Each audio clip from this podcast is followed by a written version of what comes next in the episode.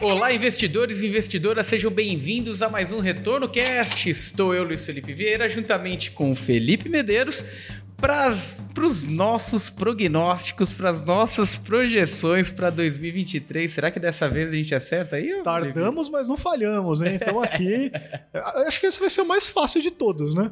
O que? A gente está fazendo isso aqui há três anos? É, acho que é prim anos, né? primeiro ano. A gente fala, comentou dos internacionais, a internacional bombou Verdade. lá em 2021, 2022 a gente falou do multimercado.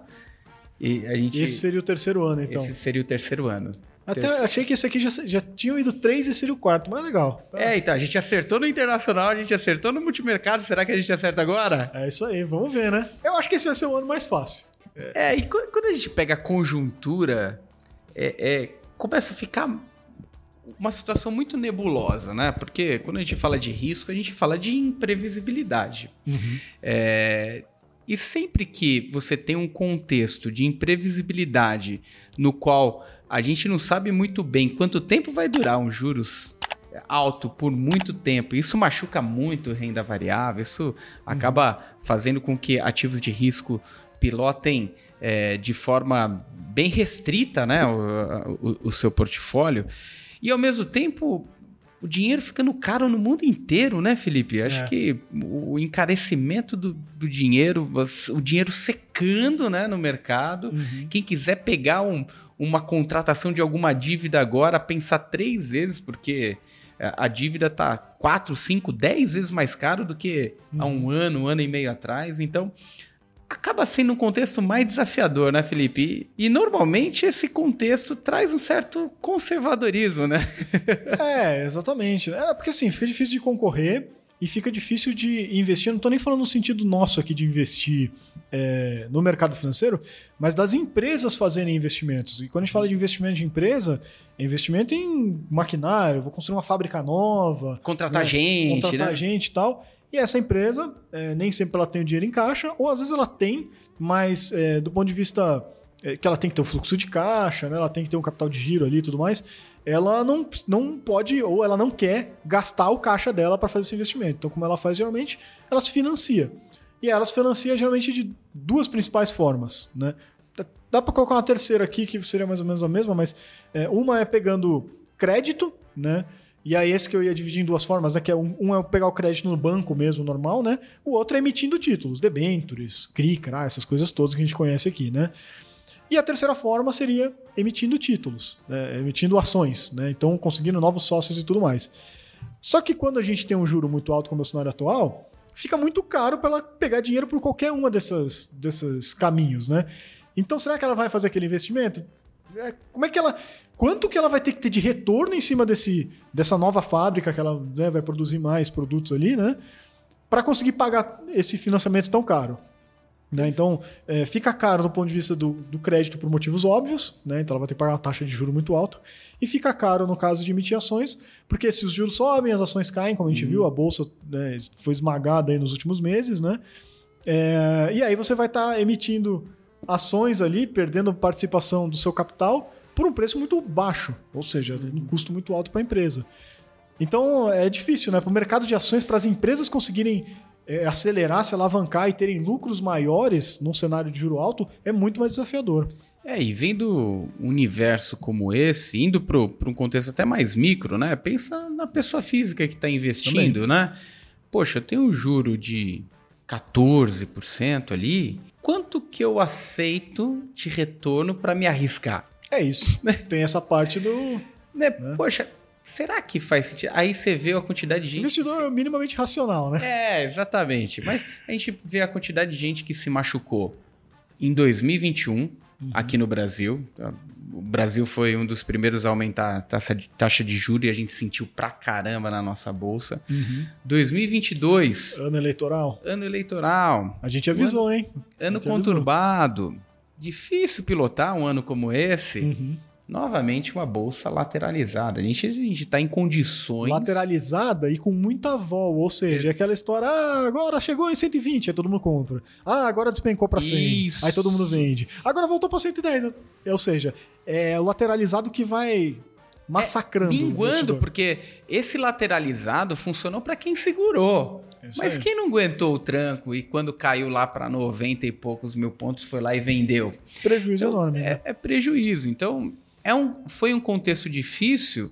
E quando você vê um cenário, né, que ele é bem desafiador para projeções, porque a gente não sabe ainda como vai ser pilotado gastos públicos, que essa equação é importante, né? Expansão monetária gera mais inflação. Uhum. Maior inflação, como que a gente né, trabalha né, o equilíbrio inflacionário é tirando moeda do mercado, aumentando juro. Uhum. Então, aumenta juro. Ou juro permanecendo alto por mais tempo. Uhum. E quando a gente vê os prêmios de risco hoje, né, Felipe, nos parece algo, algo bem é difícil de assumir risco, né? É isso aí. É, esse aqui é a, é a nossa visão já de 2023. O que que tá...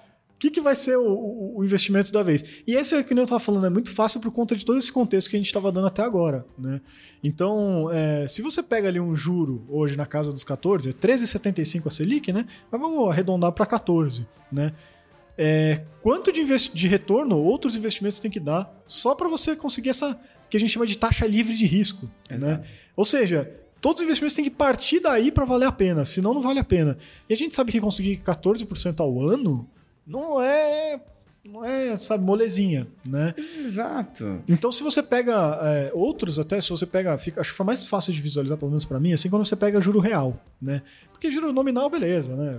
Vem a inflação, come tudo, você teve zero de retorno, teve prejuízo. A gente teve isso é, também é, no período recente, né? Perfeito. 2021, acho, né? Juro lá em 2%, inflação 5%, né? É. 10%. Então um monte de gente perdeu dinheiro assim também.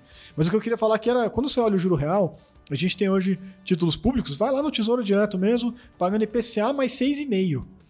Ou seja, você tem 6,5% de retorno acima do que for a inflação. Você pega títulos de. Entre aspas, né? Porque tem o imposto de renda na parte de inflação também, Isso. que a gente já comentou em outro episódio. É, aqui, mas... a gente até fala por cima é, depois disso. É... Eu acho que é importante também, né? É. Mas aí você pega títulos de crédito privado, né? Isentos ou não. Né? Isentos você consegue pegar títulos é, high grade, ou seja, de empresas bem qualificadas, com baixo risco, te pagando IPCA mais 7, IPCA mais 7,5 né? É, esses dias estava aí negociando JBS, Minerva, IPCA mais 7,3, coisa assim, né? É, e você tem aí os, os high yield, né? Os de mais alto nível, mais risco, né? Pagando IPCA mais 8, IPCA mais 9. Às vezes isento de R, né? Aí se você pega, né? Esse aqui é um, que o Luiz tinha falado aqui em off comigo, né? Mas você pega lá, entra no comparador de ativos a mais retorno, tá? E bota lá, você pode escolher lá, renda fixa sintética lá, né? Você simula uma renda fixa. Você bota lá IPCA mais 9, tá? Que seria, você pega um título que eu falei, por exemplo, IPCA mais 7 é isento, tá? Então você bota IPCA mais 9 para colocar mais ou menos o efeito ali do imposto, não é bem preciso isso, mas já dá para o gasto, tá? Bota um IPCA mais 9 e você bota o que você quiser para bater esse índice. E HFA, Ibovespa. Pode botar. A gente, CDI. Eu nem peguei aqui, a gente poderia ter feito a simulação para mostrar para vocês. Mas pode botar, faça essa experiência você mesmo, que até é legal para você conhecer a ferramenta do Mais Retorno, tá? E você vai ver, é, é, é muito difícil. Muito, muito, muito difícil, para não dizer quase imbatível. É, então, e daí, como que você faz um prognóstico em títulos que estão gerando esse nível de gordura? É, então a gente tem uma, meio que uma dobradinha aqui, que a gente acredita para 2023. É. É, esse, esse inflação, quando a gente vai para renda fixa, então já ficou claro que a gente está dando preferência para renda fixa. Uhum. A gente está olhando para o pós-fixado como, como um ativo de que vai ser protetivo e com bons ganhos ali no, no, no portfólio. E ao mesmo tempo os ativos de inflação mais, porque é. ele gera um nível de. Principalmente os isentos porque daí não cai na pegadinha de ser tributado na, na, na ponta de IPCA, né? É isso aí. IPCA mais o ganho real isento de imposto de renda vai ser, poxa, empresa AAA pagando 7, 7,5, é coisa bizarra. Então, uhum. fica difícil num ano como esse você não pilotar. Mas lógico que a gente está falando é algo de prognóstico de curto prazo, quando a gente fala de alocação, não é assim que funciona, né? Você já tá com a carteira lá montada, ah, vale a pena desmontar para fazer isso então, Felipe? Calma, segura, é, né? É. Sempre diversificação, isso sempre aí. cuidado. Agora, é, é sobrou um dinheirinho para fazer um aporte, pense com carinho nessas duas categorias para esse ano de 2023, porque é, realmente é, é, é, um ano para a gente pensar duas vezes antes de pisar no acelerador para olhar risco, né? Isso aí. Agora, só alguns cuidados que eu acho que vale reforçar, né, Luiz? Primeiro, muito cuidado com o título pré-fixado, tá, pessoal? Ah, não, mas Perfeito. o título tá pagando 15%, não é um excelente retorno? É, olhando hoje. Mas você tá comprando 15% pensando para o futuro, né? Quanto que vai ser a inflação daqui para frente? Vai ser controladinha, vai ser tranquila, é muito difícil de saber isso, né? Ainda mais porque o mundo, apesar de ter dado uma recente animada, que estão conseguindo ali já segurar um uhum. pouco melhor a inflação dos Estados Unidos e tudo mais, é sempre tem essas mudanças de curto prazo que dão uma animada, depois vem um susto que né, veio é, acima veio de um... novo da expectativa. Então acho que ainda é cedo para dizer que está tudo resolvido do ponto de vista inflacionário internacional. E no Brasil, é, é, pior ainda, né? Porque a gente tem ouvido muito discurso aí sobre a, é, acelerar é, questão fiscal, né? Gastar mais e tudo mais. A gente sabe que isso tem impacto direto na inflação também, né? A gente já teve aí a PEC da transição, que já por si só é, estouraria o teto, aí já estão falando que não vai ter mais teto, que vão rever a, qual que vai ser a regra, mas ninguém fala qual que é essa nova proposta de regra. Então tem um monte de incerteza né, que a gente não está tranquilo com inflação no Brasil ainda, tá? Então muito cuidado com título pré e principalmente título pré longo, ou seja, com vencimento muito adiante, que esse é o título que mais chacoalha no mercado secundário, tá?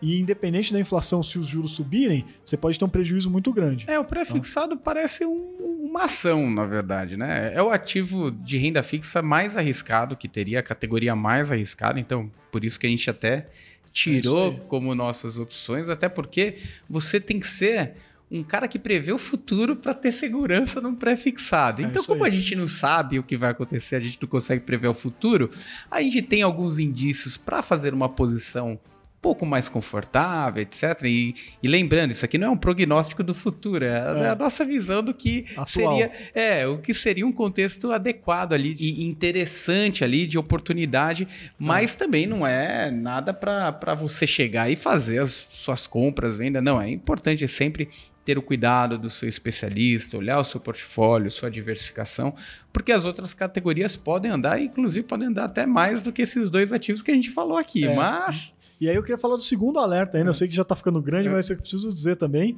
que é em relação também cuidado com os títulos, que a gente falou que é IPCA+, e não sei o quê, mas toma muito cuidado. Primeiro, se forem títulos longos, eles também podem chacoalhar muito, que nem o prefixado, então toma cuidado com isso, né? Mas ainda mais importante, toma cuidado se você for comprar título high yield, tá? Porque se o high yield é aquele de alto risco, tá? Paga maior retorno, IPCA mais 9 isento de imposto e tal, parece lindo na hora que você olha o retorno. Mas se ele paga tudo isso, é porque é uma empresa mais arriscada. E se é uma empresa mais arriscada, é uma empresa de menor porte, é uma empresa que já está muito endividada, né? E, e pode ser uma empresa, muito provavelmente, que não consegue repassar preços. Ou seja, se a inflação explodir, não necessariamente o preço do produto desse, dessa empresa vai explodir também. O que significa que essa empresa pode ter dificuldade de te pagar esse título. Ela Perfeito. não vai conseguir pagar esse IPCA mais uma inflação altíssima, tá? Então toma muito cuidado, que aí você pode ter um risco grande aí de é, risco de crédito, né? De calote aí da empresa. Então, mesmo IPCA, tenta focar em títulos mais curtos, né? Não precisa ser ultra curto, mas um pouquinho mais curto, e de empresas high grade, tá? Empresas que são maior porte, empresas que estão tranquilas e empresas, principalmente as que conseguem repassar preço, porque daí a chance dela conseguir te pagar por essa dívida é maior, né? Perfeito. E disclaimer novamente, opinião nossa, tá, é, gente? É opinião não é nossa, não é recomendação. É, até é porque a gente não tá, não estamos montando perfil aqui, que é importante na hora de Isso. avaliar, né, portfólio, etc. É só uma categoria que a gente acha que vai se dar bem nesse ano de 2023 ou é, é, vai ser mais previsível num ano imprevisível, né? É uma ah. categoria ah. que vai ter uma certa previsibilidade no ano totalmente imprevisível.